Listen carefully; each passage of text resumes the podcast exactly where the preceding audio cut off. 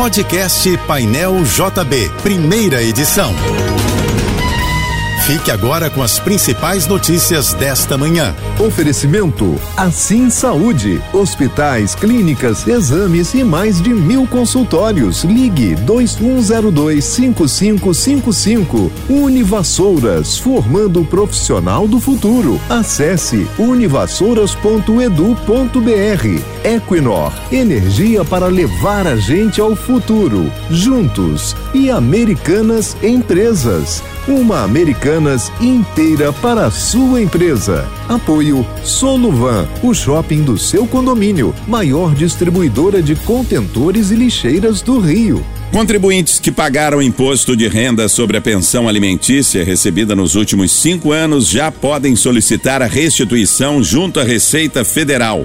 O Supremo Tribunal Federal decidiu que esses rendimentos são isentos e não é mais necessário recolher imposto sobre a pensão. O contribuinte deve pedir o reembolso através de declaração retificadora. A previsão do Instituto Nacional de Meteorologia para o Rio nesta segunda-feira, feriado do Dia do Comerciário, é de céu com muitas nuvens e possibilidade de chuva isolada. Os ventos estarão fracos a moderados e as temperaturas estáveis, com máxima prevista de 31 graus. A Justiça Eleitoral iniciou o envio de 220 urnas eletrônicas para sessões eleitorais no exterior. Esses equipamentos vão substituir as 95 unidades que apresentaram defeito no primeiro turno ou ficarão como máquinas reservas em caso de novos problemas na votação do segundo turno no próximo dia 30. As sessões no exterior estão vinculadas ao Tribunal Regional Eleitoral do Distrito Federal.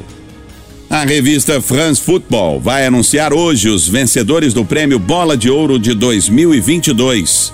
Entre os 30 indicados masculinos estão três brasileiros: os volantes Casemiro, do Manchester United, Fabinho, do Liverpool e o atacante Vinícius Júnior, do Real Madrid, entre os outros indicados, destaque para o português Cristiano Ronaldo, o norueguês Erling Haaland, o francês Kylian Mbappé, o croata Luka Modric e o polonês Robert Lewandowski. A grande ausência na premiação deste ano é a do argentino Lionel Messi, o maior vencedor da bola de ouro, com sete troféus. Já na bola de ouro feminina, atual campeã entre as mulheres, a atacante espanhola Alexia Putellas, é a favorita para levar o bi. A cerimônia de entrega dos prêmios será em Paris, com início previsto para as três e meia da tarde no horário de Brasília. A Ação da Cidadania lançou ontem na praia de Copacabana a campanha Natal Sem Fome. Uma árvore de Natal foi montada com restos de alimentos num dos quiosques da Orla e uma mesa foi instalada no mesmo local para lembrar a celebração da ceia. Segundo o diretor executivo da Ação da Cidadania, Rodrigo Kiko Afonso, este é o pior momento da sociedade em 29 anos de campanha da ONG.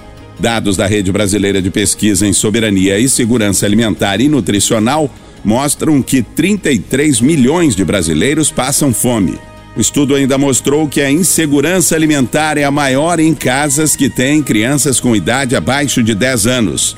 As doações para o Natal Sem Fome devem ser realizadas até o final de dezembro através do site natalsemfome.org.br ou pelo Pix doe@natalsemfome.org.br.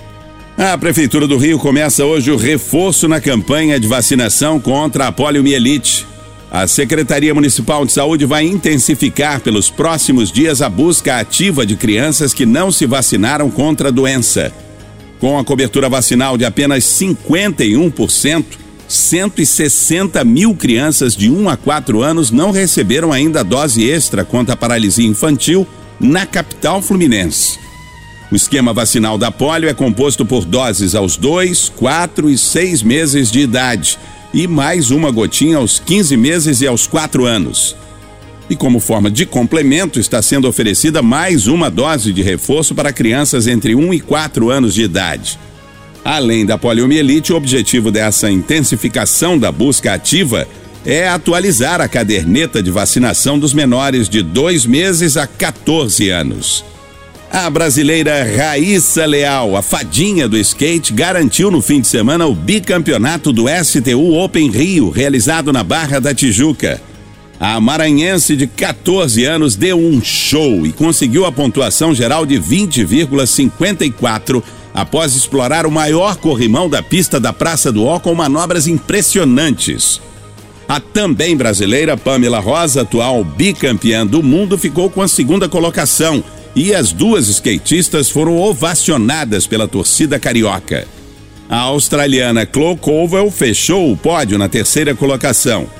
Agora o foco de Raíssa Leal passa a ser o Super Crown, a final da Liga Mundial do Esporte, que também será realizada no Rio de Janeiro, na Arena Carioca do Parque Olímpico, nos dias 5 e 6 de novembro.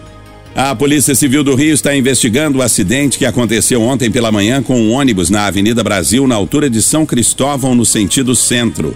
O coletivo da aviação Campo Grande, linha 397, Campo Grande Candelária, tombou próximo ao prédio do Into e deixou 30 pessoas feridas. Todas as vítimas foram socorridas e encaminhadas aos hospitais Salgado Filho, Miguel Couto e Souza Guiar. Segundo testemunhas, o motorista teria perdido o controle do veículo. O filme Paloma, do diretor pernambucano Marcelo Gomes, foi o grande vencedor da Premier Brasil do Festival do Rio 2022, com os prêmios de melhor longa de ficção e de melhor atriz para a Kika Sena. Na premiação geral, Paloma ainda foi escolhido como o melhor filme brasileiro. Baseado em uma história real, o longa acompanha a vida de Paloma, mulher transgênero que vive no sertão de Pernambuco e sonha em se casar na igreja com um namorado. O Festival do Rio durou 10 dias e exibiu mais de 200 filmes, entre eles várias produções inéditas. A festa de encerramento da 24ª edição do evento aconteceu ontem à noite no Cine Odeon, no centro do Rio. Você ouviu o podcast Painel JB, primeira edição.